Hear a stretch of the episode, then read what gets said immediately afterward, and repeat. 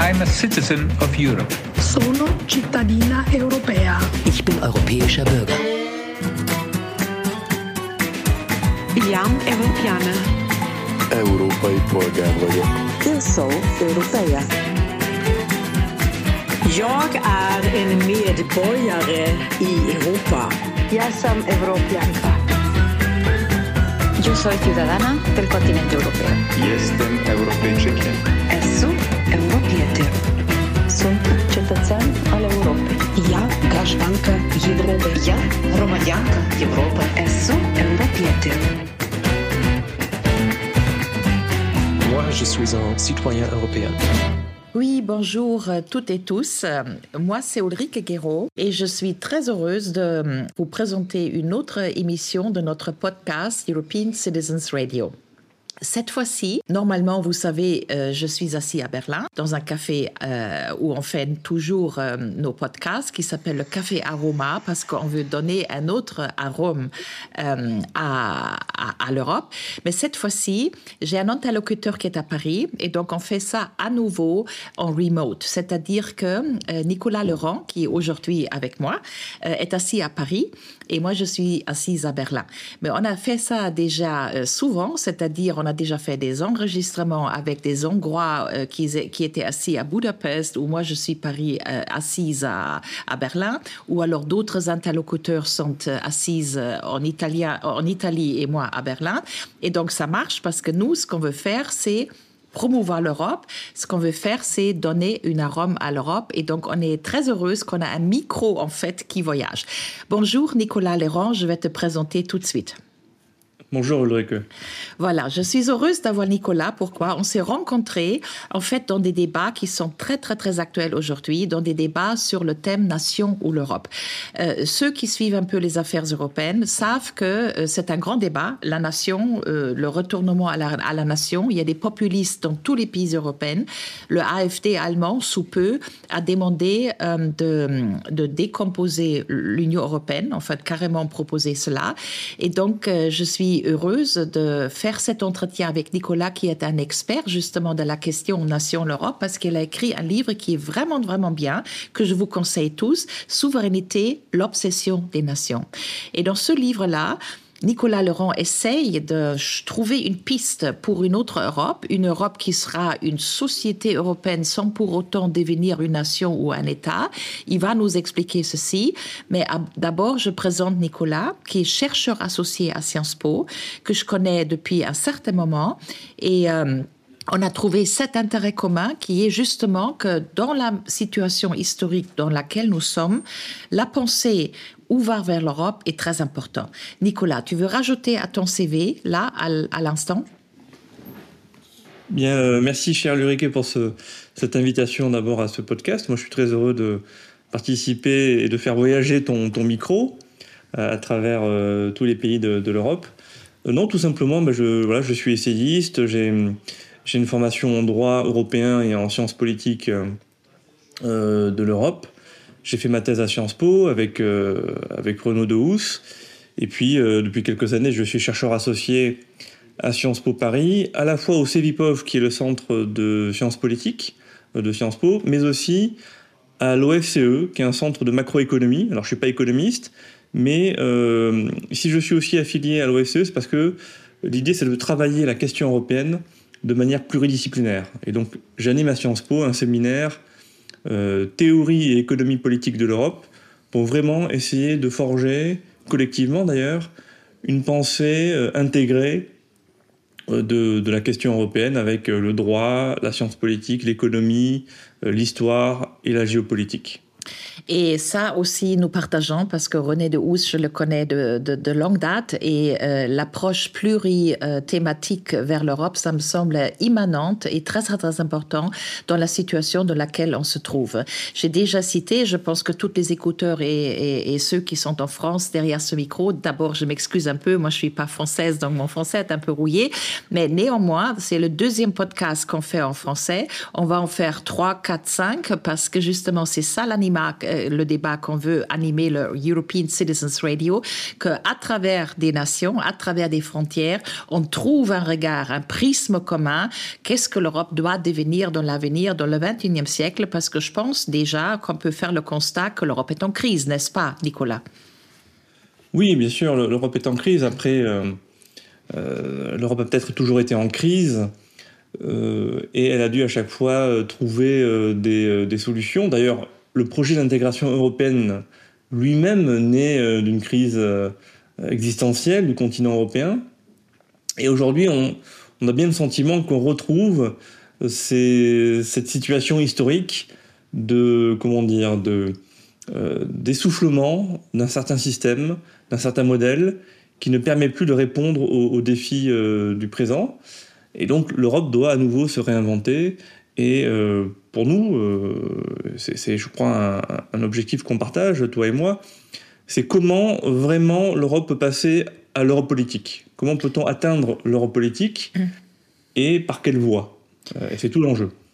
Exactement, je reprends le terme l'Europe politique. Et je signale à nos écouteurs que euh, j'ai déjà fait un podcast avec Marie-Hélène euh, Caillot sur le thème de l'Europe démocratique et politique. Et Marie-Hélène Caillot était, euh, enfin, elle était l'épouse justement de Franck Biancheri qui dans l'époque, dans la commission de l'Or, était un des grands Européens qui a essayé déjà d'inventer l'Europe politique, de rallier les citoyens européens euh, à, leur, à une Europe politique et qui d'ailleurs est l'inventeur du système système Erasmus d'aujourd'hui. Donc je signale qu'en fait, Nicolas, la question de l'Europe politique, ça nous tourmente depuis quoi Une trentaine d'années, depuis le traité de Maastricht que Mitterrand, Delors et, et Helmut Kohl ont fait, mais aussi peut-être, on peut le signaler, depuis euh, le moment où la Constitution européenne en 2003 a échoué, parce que nous sommes en 2023, donc 20 années après l'effort de faire une Constitution européenne. Comment tu juges cela? Ben, je, crois que tout simplement, ce, qu'on vit en ce moment, c'est euh, l'épuisement, euh, euh, la montée des contradictions de ce qu'on peut appeler l'intégration par le néofonctionnalisme. En, en sciences politiques, on parle de néofonctionnalisme. On pourrait dire plus simplement le fonctionnalisme ou l'intégration fonction, fonctionnelle, c'est-à-dire on part de problèmes très concrets, on essaie d'intégrer des secteurs des secteurs, euh, ce qu'on appelle euh, à basse intensité politique. D'abord les questions de douane, ensuite de marché commun, et peu à peu on avance parce que à chaque fois qu'on intègre des secteurs au niveau supranational, ça crée à la fois des, gains d'efficacité parce que on, met les choses en commun, mais ça crée aussi des dysfonctionnements euh, à la périphérie euh, du secteur intégré. Quand on intègre par exemple le marché commun, c'est très bien, mais on se rend compte que ça crée aussi des problèmes de, comment dire euh, de concurrence, d'aboutissement du marché euh, intérieur, et donc on a besoin de faire par exemple l'union monétaire. Mais si on fait de l'union monétaire, on se rend compte que euh, ça crée aussi des grosses distorsions, des grosses, des gros dysfonctionnements, et donc on a besoin d'une union budgétaire pour contrebalancer. Et puis si on fait une union budgétaire, il faut une union fiscale, etc. Donc c'est vraiment cette, manière de faire, d'avancer en intégrant peu à peu lentement, mais sûrement, et tout en créant des, de l'efficacité collective, on crée aussi du dysfonctionnement collectif.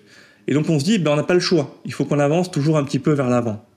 Euh, ça, je pense que cette manière de, de faire l'intégration européenne, elle touche son, sa limite. Mmh. Pourquoi?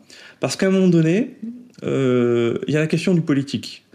À un moment donné, les, les, les nations européennes se disent euh, non, nous on n'a pas voté pour cela, on n'est pas d'accord. Euh, c'est presque une forme de chantage, quoi, de, chantage un peu insidieux. On nous dit on n'a pas le choix. Il faut à chaque fois, peu à peu, euh, élargir le périmètre de l'intégration. Euh, et donc on, en vient forcément, à partir de secteurs de basse intensité politique, on en vient progressivement, pas à pas, à toucher des secteurs de haute intensité politique. Et quand il s'agit de secteurs de haute intensité politique qui a trait à la, à la, à la démocratie, qui a trait à la souveraineté, eh ben là, c'est un autre, mode d'intégration dont on a besoin. Ça peut pas se passer par petits pas, euh, par incrémentalisme et par idée que on n'a pas le choix.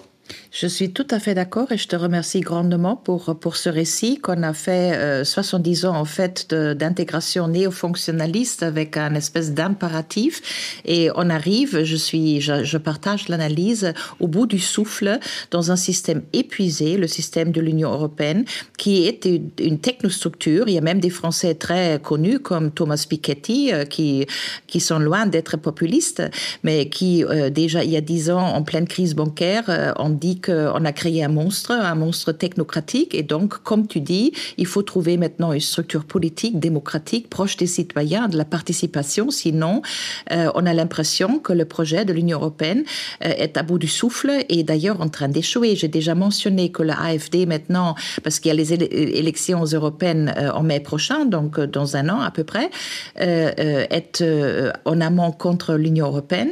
Mais il y a la Pologne, il y a l'Hongrie, il y a l'Italie, y a bien des pays où en fait la, la, résistance, je veux dire, enfin la rébellion contre la technostructure de l'Union européenne monte. Décris-nous un peu comment ça se passe en France, parce que moi j'observe, vu de l'Allemagne, j'observe Marine Le Pen dans le discours, j'observe aussi Mélenchon. Je constate que même les socialistes sont pas très contentes avec un discours européen euh, et, et les gaullistes non plus. Donc, euh, que vois-tu comme perspective justement d'ouvrir un débat sur la politique et la démocratie en Europe? Alors, ce qui est très intéressant, et c'est ce qu'on observe en France, mais aussi en, Italie, et on verra, on verra avec l'AFD en Allemagne, c'est que les partis les plus eurosceptiques, les plus euh, contraires à la question européenne, on, pourrait dire, on pourrait qualifier rapidement de, partis populistes ou néo-populistes, néo ont fini euh, par se rallier à l'idée européenne. C'est-à-dire que quelqu'un comme Marine Le Pen en France, sous l'influence de Florian Philippot à l'époque, était pour euh, une sortie de l'Union européenne, de la France de l'Union européenne. Et bien aujourd'hui, c'est plus le cas. Les, droites populistes, et quelque part c'est pareil pour euh, les gauches radicales, comme en France celle de Jean-Luc Mélenchon, sont passées d'un discours d'opposition euh, à, l'Union européenne en tant que telle à un discours de on n'est pas contre l'Europe, mais on est contre l'Europe telle qu'elle qu se fait. Et donc nous, on est pour une Europe euh, des nations, euh, une Europe forteresse, anti, anti-immigrés, euh, côté, euh, côté Marine Le Pen, ou on est pour une Europe euh, très sociale, euh, voilà, très sociale et écologique côté, côté gauche radicale. Mais l'idée vraiment de quitter l'Union européenne, du moins aujourd'hui, n'est plus mise en avant.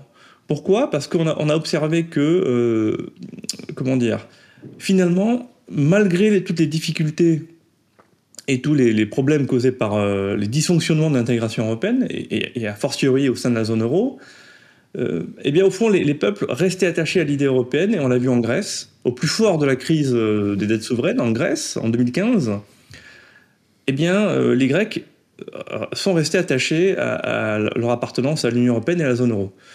Parce qu'ils sentent bien que c'est quand même, euh, comment dire, l'Europe est quand même notre, bien commun à, tous, à nous les Européens. Cela dit, la difficulté, et on le voit d'ailleurs euh, en Italie, c'est que ce discours, au fond, d'européanisation des euh, discours populistes permet aussi aux populistes d'accéder au pouvoir. C'est-à-dire qu'en en, mettant un petit peu de l'eau dans, leur vin et en se disant finalement pas totalement opposés à, l'Europe, euh, ils peuvent accéder au pouvoir comme comme c'est le cas en, Italie. Ce que je voulais vous dire aussi euh, avant de poursuivre, c'est qu'au-delà de cette question de d'essoufflement, de l'intégration fonctionnaliste, il y a quelque chose de beaucoup plus problématique encore euh, qui, euh, qui se joue euh, en Europe. C'est euh, moi ce que j'ai appelé dans mes, dans mes analyses, dans mes essais, dans mes articles, c'est un processus d'affaiblissement, de réduction, de diminution de la puissance publique. C'est-à-dire qu'en fait, l'architecture euh, juridico-politique de l'Union européenne produit de manière systémique, pas de manière idéologique, hein, mais de manière systémique, produit une forme d'atrophie, de, de, réduction, d'affaiblissement de la substance même de, de, la matière politique et de la matière démocratique. C'est-à-dire qu'en gros, le citoyen, qu'il soit euh, national ou européen, a de moins en moins de pouvoir politique dans son bulletin de vote. -hmm. Pourquoi? Tout simplement parce que le pouvoir budgétaire des, des démocraties, euh, du fait de ce qu'on appelle en Europe la constitution économique où la constitution budgétaire européenne réduit ce pouvoir budgétaire des démocraties. Mmh. Et le pouvoir budgétaire, c'est le cœur de la puissance publique. Donc en fait, on a juste moins de puissance publique en Europe au service des citoyens. Et donc c'est la démocratie même, c'est la chair même de la démocratie qui se retrouve mmh. amoindrie.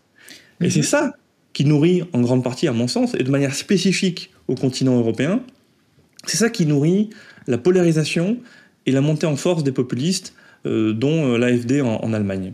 Donc il y a une érosion du principe même démocratique euh, que tu relis et, et, et je trouve c'est une très, très une idée très importante justement euh, euh, au budget ou à la non capacité budgétaire à l'impact euh, réduit des citoyens sur euh, les décisions qui portent sur le budget ou sur le service public euh, en général qui est d'ailleurs eff effectivement le backbone enfin les, la, la structure d'os d'un système politique. Et donc en fait ça touche la question je me trompe, de la souveraineté, Nicolas. Euh, Explique-nous un peu, parce que si je te comprends bien, dans tes essais et dans tes livres, tu dis que c'est exactement là où l'Europe doit répondre si on veut une Europe démocratique et politique, et si on veut pas laisser faire cette érosion démocratique, parce qu'on a de moins en moins euh, une griffe sur justement les questions du service public ou du public tout court, il faudrait refondre la question de souveraineté dans, dans un prisme européen. Alors, c'est pas exactement ce que je dis, justement. Moi, ce que je dis, c'est que le problème, la crise européenne n'est pas une crise de souveraineté, c'est une crise de démocratie. Et que c'est pas la même chose. La souveraineté, c'est, si vous voulez, la question du vouloir. Euh, du vouloir en dernière instance, en dernier ressort de la communauté politique fondamentale. C'est-à-dire la capacité à, à décider euh, de son destin, euh, sachant que décider de son destin, ça, ça ne veut pas dire être tout puissant mais ça veut dire décider de son destin en fonction de ses forces, en fonction de sa situation, de ses préférences, de ses intérêts, et au risque d'ailleurs de se tromper. Quand le Royaume-Uni euh, décide de quitter l'Union européenne, c'est un choix souverain, et puis ensuite ils en tirent les conséquences, ils en paient les conséquences. Il, il regrette d'ailleurs, hein, tu, tu vois très bien qu'il il, il regrette, même, euh, ça, ça, commence le discours en, en ça, Angleterre, voilà, euh, voilà, il regrette. Hein. C'est ça la souveraineté. La souveraineté, c'est la décision euh, ultime de la communauté politique euh, fondamentale qui doit faire face à euh, deux choses intemporelles qui sont euh, la guerre externe et la guerre interne. Euh, à un moment donné, c'est voilà, la décision par rapport à ces deux grandes questions. La menace de la guerre externe qui est toujours là, qui est toujours latente, et puis comment, par des grands compromis, par des grandes décisions, tenter de d'assurer la paix, la paix sociale interne, hein, par, au moyen de la justice sociale, de la justice. Voilà. Donc ça, c'est la souveraineté. Mais c'est pas la démocratie. La démocratie, on a tendance trop souvent à la réduire à euh, une question institutionnelle, de mécanismes électoraux, euh, de transparence du débat public. Bien sûr, bien sûr que ce, sont des dimensions essentielles. Mais la démocratie, c'est avant tout euh, un kratos, c'est-à-dire une capacité collective à produire des biens publics en commun.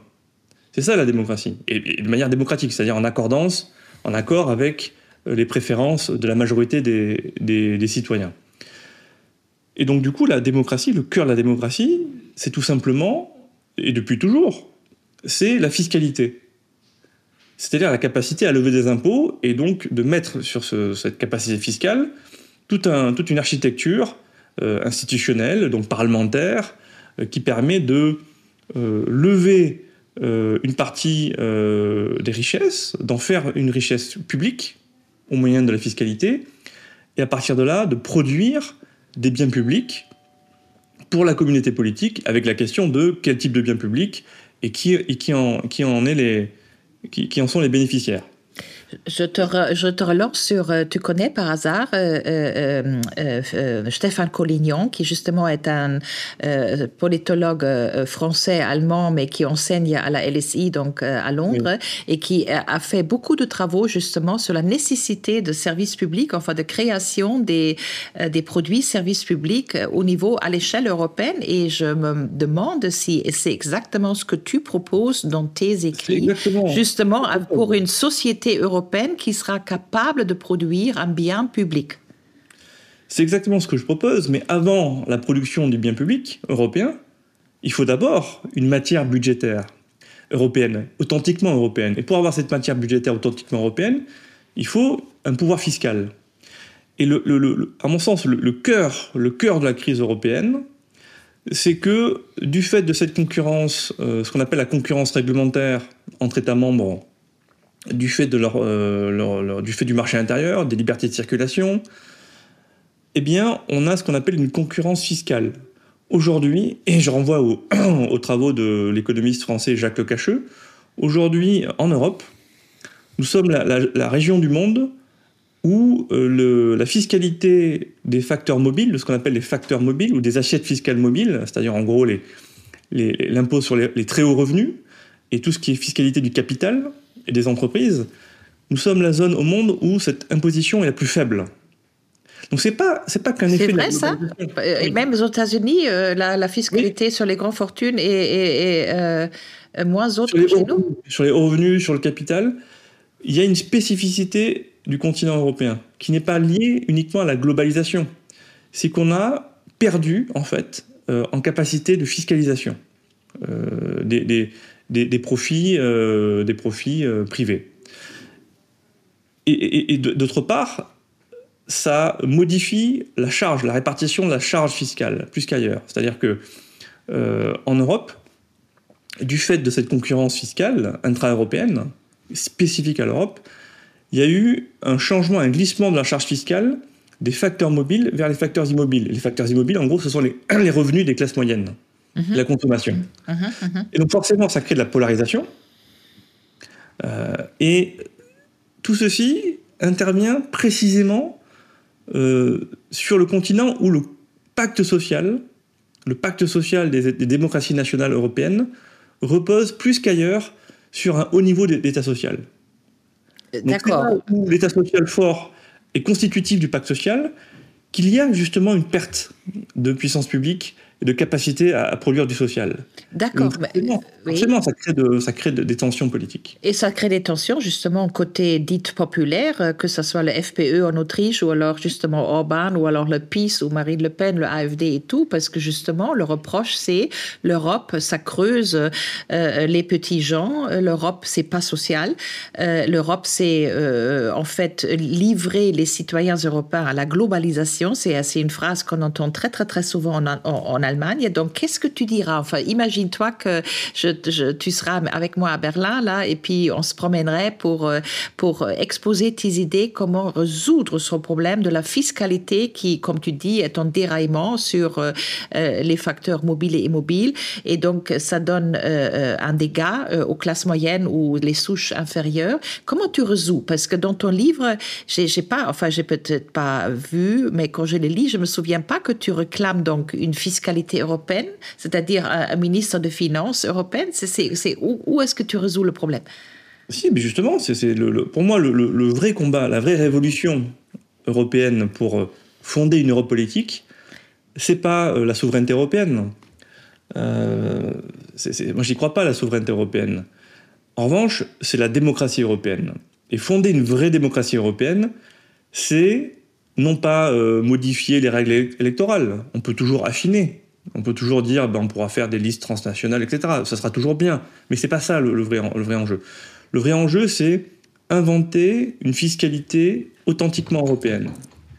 C'est ça le vrai enjeu. Et une fiscalité authentiquement européenne qui vienne fiscaliser les immenses profits euh, générés par le marché intérieur. Fiscaliser les profits des entreprises, notamment, qui, qui gagnent de l'argent grâce au marché intérieur. Et d'ailleurs, une partie de ces entreprises sont des entreprises non européennes.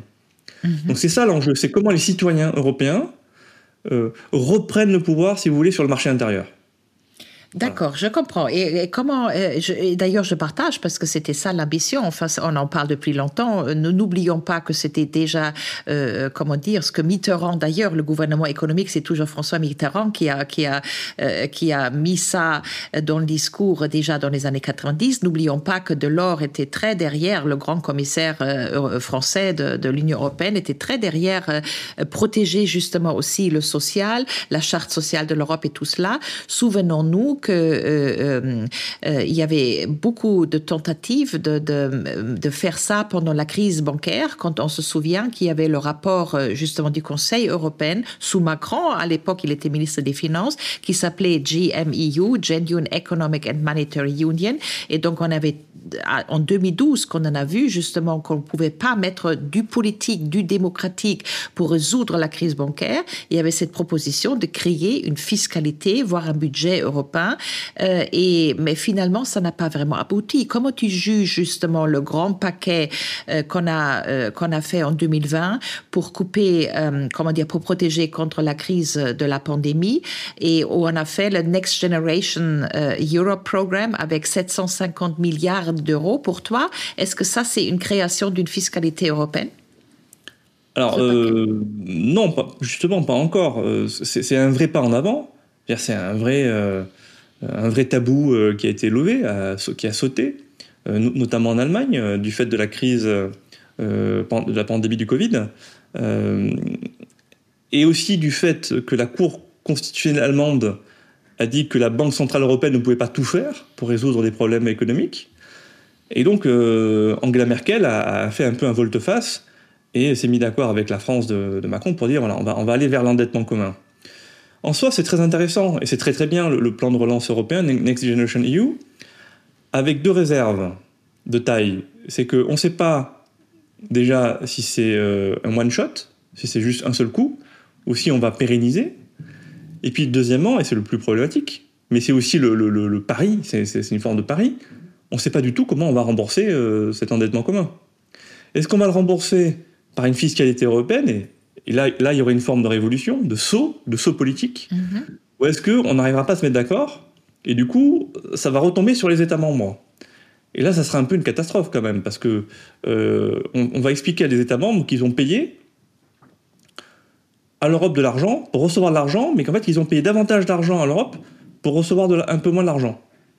Surtout des, des, des, des pays comme l'Italie qui ont énormément tiré de l'argent justement voilà. de ce pacte. Donc imaginez l'AFD, imaginez l'AFD qui explique aux Allemands, en fait, vous, Allemands, vous avez donné euh, beaucoup d'argent à l'Italie, euh, qui en plus, et c'est le, troisième bémol, c'est que le Next, Next Generation EU, c'est une logique de, par, par les instruments, c'est une logique d'instrument. On a un problème, et donc on crée un instrument mutualisé, ce qui en soi est très intéressant. Mm -hmm. Mais ce n'est qu'une logique d'instrument.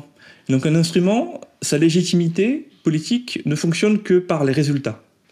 Et donc on va être très soucieux de, des résultats. Mais qu'est-ce qui se passe? On distribue de l'argent à des États qui eux-mêmes euh, doivent plus ou moins ensuite investir cet argent de manière efficace. Qu'est-ce qui se passe en Italie? L'Italie n'arrive pas à beaucoup d'argent, elle a reçu beaucoup d'argent, mais elle n'arrive pas à le dépenser. Et elle n'arrive pas à le dépenser de manière efficace. Donc ça, qu'est-ce que ça peut créer? Ça peut créer beaucoup de frustration en Italie, mais aussi euh, en Allemagne, par exemple, en disant, attendez, on donne de l'argent à l'Italie, -hmm. en plus il est mal utilisé, il y a des soupçons de corruption, etc. J'allais t'y répondre là-dessus parce que euh, si tu venais en Allemagne pour te de mettre sur un place de marché ici, avec le débat qu'on a, je ne sais pas si en France euh, on commente cela, mais l'AFD est en train de monter à 30%, 30%. Oui, oui. Et donc, euh, ça commence à être vraiment un peu limite. Et donc, il y a un peu, il y a un souci politique. Et donc, justement, cet argument qu'il faut créer une fiscalité européenne pour s'en sortir, enfin, pour suivre ton argument que les citoyens européens ont besoin d'une démocratie, elle passe par les services public et, et, et, donc il faut cette fiscalité euh, européenne. C'est en fait une idée qui, qui, qui, qui, pousse en fait une idée européenne en, en amont, enfin vers l'avant. Mais je te dirais qu'ici, sur une place de marché, tu auras des, des hurlements parce que oui. les Allemands sont toujours les premiers à dire nous on paye pour tout cela et, et voilà. Oui, mais bien sûr, mais pourquoi Ulrike? Parce qu'aujourd'hui, fondamentalement, y compris le plan euh, Next Generation EU, c'est une logique de coopération. En fait, on se dit, euh, on se met ensemble, mais ensuite à chacun, euh, français, italien, allemand, grec, de soit de se conformer aux règles communes, soit euh, d'appliquer au niveau national, d'essayer de mettre en œuvre des plans de financement reçus par l'Europe. en gros, c'est une logique de la coordination. Mmh, mmh. Et elle marche mais, pas. On a constaté que la coordination elle ne marche, marche pas. En partie. Mais c'est qu'on ne peut pas aller trop loin. La, la, la coordination, on ne peut pas, comment dire, se surcoordonner. À un moment donné, on ne peut pas être dans une logique, d'une part parce que c'est pas la coordination euh, à 27 États membres avec des, des préférences, des cultures politiques, des intérêts fondamentaux différents, on, touche une limite à la coordination. Et comment sortir de la logique de la coordination Et puis le problème, justement aussi, c'est que fondamentalement, d'un point de vue de théorie politique, et, même de réel, la coordination, c'est contraire à la démocratie. Parce que la, démocratie, c'est avoir le choix. Si on dit aux Grecs ou aux Allemands, vous dites, tiens, en fait, pour les questions de coordination européenne, en fait, vous n'avez le choix de rien, vous devez juste suivre ce qui a été décidé au niveau supranational et être des bons élèves, il n'y a plus de démocratie nationale on ne fait qu'entériner du coup les, plans de relance européens. Le, vous voyez Donc euh, le problème c'est ça, c'est qu'on est, on est, que, on reste prisonnier de cette coordination. Et, pour moi, le plan de relance européen, c'est vraiment le, stade ultime de ce paradigme de la coordination. Ce qu'il faut faire, c'est arrêter de chercher à, faire entrer toutes les nations européennes dans un cadre commun réglementaire euh, une forme de gouvernance, de super gouvernance euh, des nations européennes, euh, pilotée par la Commission européenne, mais c'est d'inventer une vraie démocratie européenne, où ce sont les citoyens européens en tant que tels qui décident directement ce qu'ils veulent faire. Euh, je, prends, je prends ta piste. Euh, voilà, donc fais-nous des propositions parce que ça, ça m'intéresse vraiment parce que je suis d'accord qu'on est dans, dans, une corsette de coordination. Ne pas de dire, euh, nous les Allemands, on, on, veut bien être solidaires, mais dans ce cas-là, on veut que les Grecs soient responsables. Hein, c'est le chantage responsabilité contre solidarité. et puis les Grecs diront, ben, nous on veut bien être responsables, mais il faut que les Allemands soient solidaires. Et donc là, on s'en sort pas. Parce que là, on est des Allemands d'un côté et des Grecs de l'autre. Si on se dit non, non, c'est nous Européens, c'est plus une question d'être allemand, euh, grec ou français, c'est nous Européens qui sommes entre guillemets propriétaires du marché commun, qui permet, à des, des acteurs privés de faire des bénéfices. Très bien. Ben nous, on va prendre une partie, nous Européens, en tant qu'Européens, on va prendre une partie de cet argent privé pour en faire l'argent public et décider entre nous Européens quel bien public on veut produire à l'échelle continentale, c'est pas la même chose. Il ne s'agit pas de, de se coordonner. D'accord. Oui. ensemble. Euh, exactement, et c'est pour ça que moi je suis très heureuse que c'est justement notre jingle, donc la petite musique que vous entendez tous quand vous rentrez dans ce podcast, qui dit ça. Nous sommes tous européens, je suis un citoyen européen, I'm a European citizen, et donc justement comprendre par un billet de la euh, citoyenneté, européenne la nécessité de produire un bien commun euh, eh européen. Donc c'est pour ça que voilà, c'est pour ça que je t'ai invité dans ce dans ce podcast. Oui. Pour moi, aujourd'hui, il n'y a pas de citoyenneté européenne. Elle, n'est que de papier. Oui, et justement. oui. Elle n'est pas, pas, comment dire, elle est pas nulle. Et, moi, j'y suis très attaché. C'est une citoyenneté, une citoyenneté juridique c'est une citoyenneté de libre euh, circulation. Mais exactement, mais c'est pour ça que je t'ai invité dans ce podcast, parce que euh, entre la citoyenneté européenne euh, sur le papier et une citoyenneté réelle dont tu parles, que tu vois, c'est exactement ce qu'il faut bâtir. Une vraie citoyenneté qui est, euh, comment dire, euh, euh, la base d'une vraie démocratie, d'ailleurs qu'elle soit locale, régionale, nationale ou européenne, c'est toujours une capacité à décider ensemble quel bien public on veut faire. Donc c'est toujours une question de puissance publique. Mhm. C'est une question de capacité. et donc vous voyez d'ailleurs que c'est pas une question de décision au sens de souveraineté. C'est pas une question de souveraineté. C'est pour ça que moi j'insiste beaucoup pour dire laissons la. C'est le titre de mon livre, l'obsession des la souveraineté, l'obsession des nations. La souveraineté n'est ni le problème, ni la réponse à nos, à nos, à nos mots. C'est ni la cause, ni la réponse à, nos, problèmes. Euh, c'est un sujet très sérieux, mais c'est pas le sujet, c'est pas le problème aujourd'hui. La souveraineté, elle appartient aux États membres, très bien. Le vrai problème, c'est comment on construit une capacité collective européenne à produire les biens publics. Bon, alors très bien. Maintenant, j'ai deux questions. Un, est-ce que tu vois quelque part un débat français là-dessus et un offre français de débat euh, euh, outre toi-même euh, aux autres Européens? Et deux, imagine-toi, tu es, candidate pour les Européennes l'année prochaine et tu dois mettre ça dans un, dans un, comment dire, dans une truc de pub là pour toi, pour pourquoi on voterait pour toi? Comment tu construis cette démocratie européenne en trois points? euh, je te dis, c'est d'abord un acte, de, une forme de révolution. C'est d'abord mettre au cœur le, citoyen européen. Mhm. Avant de parler d'Europe sociale, de ci, de ça, d'harmonisation, il faut sortir de la logique de l'harmonisation. Parce que c'est toujours compliqué. Euh, et puis on avance toujours trop peu et trop lentement. Donc au lieu de, de parler d'Europe sociale ou d'Europe si, il faut dire d'abord, euh, il faut d'abord qu'on existe en tant que. Donc il y a d'abord, il y a d'abord une forme de, la, de révolution de la citoyenneté européenne à faire, de la démocratie à faire. Et donc c'est un moment historique, euh, c'est un saut historique à faire. Alors on peut toujours dire c'est pas possible ça. Mais si, on a, on a fait la, la, la, monnaie unique. Personne ne croyait à, à, la capacité des Européens à inventer une monnaie commune. Je me souviens, je me souviens, euh, personne n'y croyait, mais je ah, pense... donc c'est possible. Je pense la grande ça... difficulté, à mon sens, Ulrike, c'est que tout ce que je dis, au fond, ça existe déjà, c'est dans le débat. Par contre, ce qu'il faut faire, c'est un peu une logique gramscienne, si tu veux, c'est arriver à, comment dire, à formuler cette question comme une question de démocratie.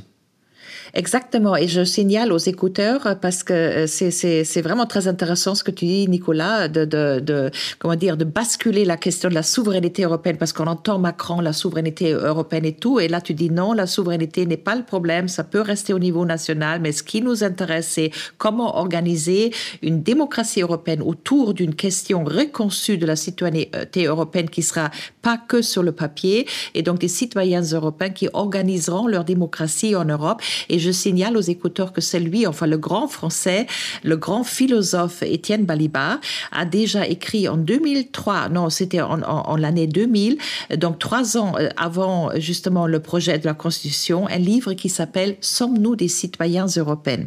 Et ce livre a été traduit en Allemagne dix ans plus tard, en 2013.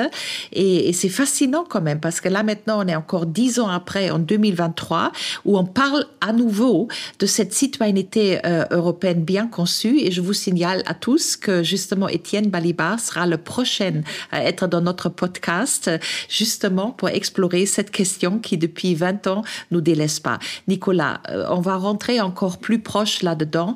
La citoyenneté européenne, tu auras trois points à faire pour un débat autour des élections européennes l'année prochaine. Tu mettras ça comment sur papier? Les propositions, ce qu'il faudrait réclamer? Je dirais d'abord c'est ce que je t'ai dit, prendre le pouvoir, reprendre le pouvoir sur le marché intérieur par euh, nous, citoyens européens, fiscalisons le marché intérieur. Vous savez, il y, a la, célèbre, le célèbre slogan du Boston Tea Party et, qui est au fondement de, la démocratie américaine, qui est euh, No taxation without representation. C'est-à-dire, euh, on veut bien être taxé, veut bien, on veut bien avoir une fiscalité, mais il faut qu'il y ait du coup un parlement, un système euh, démocratique de représentation. Ben, le paradoxe, c'est qu'en Europe, c'est l'inverse. C'est no representation without taxation. C'est-à-dire que, quelque part, on, a une représentation, on a des démocraties nationales, et puis on a même un système institutionnel européen qui est très démocratique sur le papier. C'est-à-dire, on a un Parlement européen, on a un système de protection des droits de l'homme, et c'est très précieux mais on n'a pas le moteur, on n'a pas la chair. Vous voyez? Donc c'est comme si on avait une voiture euh, très sophistiquée, euh, toute option comprise, etc., mais dont le moteur ne permettait que de rouler à 1 km heure. -hmm. ben, ça ressemble à une voiture, mais c'est pas une voiture en fait. Je, ben, un peu ça la démocratie européenne. Je Donc c'est d'abord créer, enfin, créer une fiscalité, une fiscalisation du marché intérieur, c'est-à-dire reprendre le pouvoir, nous citoyens, sur les immenses profits générés par les, les, les, en partie par des multinationales. Et en cela, je pense que ça peut, ça peut séduire une partie de l'électorat, y compris de, de l'AFD, qui est de dire, euh, nous, Européens, il est juste normal qu'on reprenne un peu de l'argent euh, à Google, Amazon et compagnie qui viennent faire leur marché en Europe. C'est normal. Et je pense que c'est plutôt euh, populaire comme, comme mesure. Et ensuite, l'idée, c'est de dire, et là, on peut rentrer ensuite dans des débats gauche, droite, écolo, et moi je suis, je, suis d'une gauche social-démocrate, c'est de dire, bah, avec cet argent, cet immense argent qu'on va récolter par la fiscalisation du marché intérieur, produisons des grandes réformes euh, sociales euh, et écologiques en Europe. Par exemple, un... par les Européens. Et là, c'est, à nous de choisir. Est-ce qu'on veut mettre cet argent dans l'éducation? Mm -hmm. Créer un grand Moi, par exemple, ce que j'aimerais, c'est, c'est qu'on crée, par exemple, euh, une, un système de, par exemple, de bourse. Tous les Européens euh, à 18 ans ont une année financée par l'Union européenne pour euh, leurs projets professionnels, mmh, mmh. leurs projets euh, universitaires ou tout simplement euh, voyager, se construire. Mmh, On pourrait aussi coupler ça avec un pass, un pass pour prendre le train pendant une année offert à tous les Européens. C'est, on, crée, on crée une jeunesse, une jeunesse européenne. L'idée n'est pas euh, nouvelle parce que justement Erasmus c'est un peu euh, cette même idée. Hein, oui, je, je, euh, pour, pour, pour, reprendre les trains, je suis d'accord hein, parce que les Chinois ont investi 10, kilo, 10, 10 000 kilomètres de, de, de, réseau de trains l'année dernière. Si nous on ferait enfin les trains high speed train de Copenhague à Madrid ou alors de Paris à Budapest, je pense que l'Europe sera déjà écologiquement climat neutre, comme on dit aujourd'hui, mais ce sera aussi un grand investissement dans un service oui. public, donc euh, les trains. Et en plus, on pourrait faire produire par Siemens Alstom, donc les coopérations des grandes industries, et ça servira justement le bien public et donc les citoyens européens. Tu es d'accord? Mais justement, tu as pris le très bon exemple d'Erasmus. Moi, j'ai fait Erasmus. Mais combien de personnes, combien de jeunes en Europe font Erasmus? C'est moins d'un pour cent d'une classe d'âge en Europe, Erasmus. Donc si tu veux, c'est anecdotique au niveau de la société européenne. C'est pas la même chose de, de, de, faire une mesure pour 1% des jeunes euh, que de faire une mesure pour 80 à 90% des jeunes. Mm -hmm. Là, on devient structurant. Là, on, on, même on crée une société euh, européenne, on crée une affectio societatis européen. Mm -hmm. Donc, donc, pas, on n'a pas les moyens aujourd'hui, et donc il faut qu'on se dote les moyens pour inventer, mettre en place, produire des, des biens publics ou des réformes, des, des projets structurants au niveau continent, de à l'échelle continentale.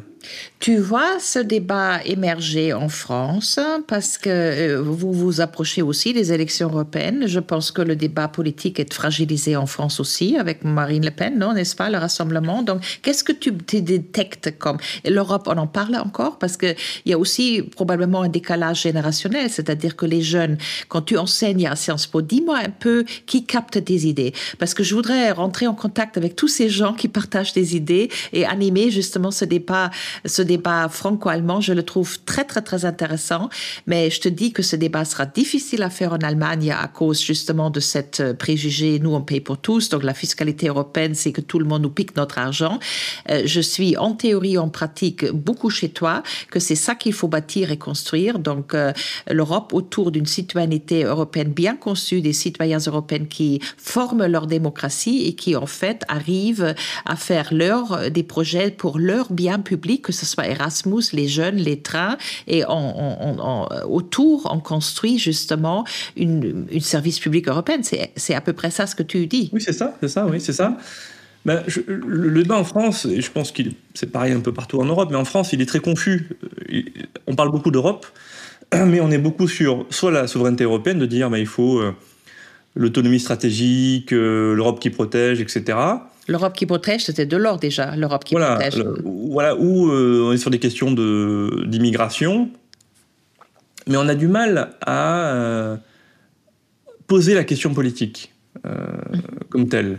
Partout, on est soit partout. Sur des questions, voilà, on est soit sur des questions de sécurité extérieure, l'Europe qui protège face à la menace, mais là, on n'est pas vraiment dans l'Europe, en fait. On est dans une alliance, d'alliance d'États européens avec la Commission européenne, etc. Mais on est dans une logique d'alliance. -hmm. On n'est pas dans, la, dans, une logique de constitution euh, d'un corps politique européen euh, à partir de ses citoyens. Exactement. Donc c'est ça la différence. La difficulté, c'est que je, tout ce que je dis, c'est dans le, tous les éléments, le budget, les fiscalités, tout ça, c'est dans l'air, c'est dans le débat. Mais c'est des actes pas, constitutionnels. Tu es d'accord que c'est en... Oui, mais c'est pas c'est pas euh, conçu, c'est pas intégré dans un, une vision politique qui directement se fondent sur la démocratie européenne. Soit on est sur des logiques macroéconomiques, de dire ben, il faut un budget européen pour des questions macroéconomiques d'équilibre, de stabilisation de la zone euro, etc. Euh, soit pour dire il faut qu'on produise des biens, enfin euh, des, il faut qu'on produise des euh, dans, certains secteurs stratégiques une autonomie stratégique. Et moi je suis d'accord, hein, je suis pour que on, ait des grands projets euh, euh, d'avions de, de, de, de, combat du futur, de chars franco-allemands, etc. Mais là encore, c'est la logique des Airbus. Hein, Airbus, de, Airbus de la batterie, euh, Airbus de l'hydrogène, le char franco-allemand. Tout ceci est très bien. Mais ça reste une logique d'alliance en, entre États. Donc, en fait, tu es d'accord que, euh, qu'il faut encadrer tout cela, donc le service public européen, la citoyenneté, la démocratie à construire, dans, un, dans une recherche justement du politique dans l'Europe, et ça se passera par une constitution. Donc, tu seras aussi, tu es en faveur d'une constitution, d'un débat qu'on réanimera sur la nécessité d'une constitution européenne. Alors, oui et non. C'est qu'à mon sens, la constitution, c'est peut-être que ça sera nécessaire d'un point de vue institutionnel, mais c'est pas pas tant un enjeu institutionnel euh, d'ordre juridique ou d'institution que matériel. L'enjeu c'est matériel et peut-être même que alors j'ai pas de pas de, certitude, mais peut-être même qu'à traité constant, euh, il n'est pas impossible qu'on puisse tout simplement euh, inventer des des impôts européens authentiquement européens et augmenter considérablement le budget européen. Mhm. Donc, je veux dire, sans doute que ça passera par une réforme des traités ou un, nouveau grand compromis. Sans doute que ça passera par un grand compromis peut-être euh, avec, euh, euh, avec un certain noyau dur d'États membres. Peut-être pas tous les États membres. Mhm. Mais c'est pas, à mon sens, c'est mettre la charrue avant les bœufs. La question, c'est d'abord une question matérielle. C'est d'abord ça. Et c'est comment on reformule l'ensemble de ces problèmes à travers le prisme de la démocratie européenne. Qu'on arrive à dire, c'est pas qu'une question économique, c'est pas une question d'aléa moral, c'est pas une question de solidarité contre responsabilité économique, c'est d'abord une question d'exister nous en tant qu'Européens, en tant que citoyens européens. Et ça, je pense que les Allemands, y compris les Allemands, euh, peuvent entendre cela, que c'est d'abord une question de démocratie. Écoute, je, on, approche la fin de l'émission. Je rappelle, euh, et ça me survient là parce qu'on parle de la citoyenneté et tout, mais il y a déjà Jean-Marc Ferry euh, qui était à l'époque aussi euh, pendant deux ans ou je ne sais ministre de, de, comment dire de, de l'éducation, qui a écrit un livre aussi dans l'année 2000 qui s'appelle La question de l'État européen. Et ça, ça me semble intéressant qu'aujourd'hui, 23 ans après, on est toujours en train d'essayer de poser la question du politique dans l'Europe, de poser la question du service public de la citoyenneté, parce que tout ça, c'est quand même des, des mots, enfin des, des, termes, un citoyen, le service public, qui sont rattachés à la question de l'État européen, comme Jean-Marc Ferry l'a déjà écrit en l'an 2000. Hein. Euh, écoute, Nicolas, je te laisse le dernier mot parce qu'on rapproche à la émission, euh, mais je voudrais quand même déjà dire que moi, ça m'a beaucoup, beaucoup intéressé euh, et je trouve qu'on est en train de creuser un sujet très, très, très intéressant qui, qui vaut d'être creusé, alors qu'on a l'impression qu'on creuse un mur de béton, hein, n'est-ce pas? Hmm. ben, Tout simplement, la grande difficulté, et qui a été aussi ma difficulté, quand on, aborde la question européenne, c'est qu'on a tendance à le faire d'un point de vue institutionnel. Moi, j'ai fait du droit européen, ensuite j'ai enseigné les, institutions européennes, et donc on a, on a d'abord ce prisme institutionnel. Mm-hmm.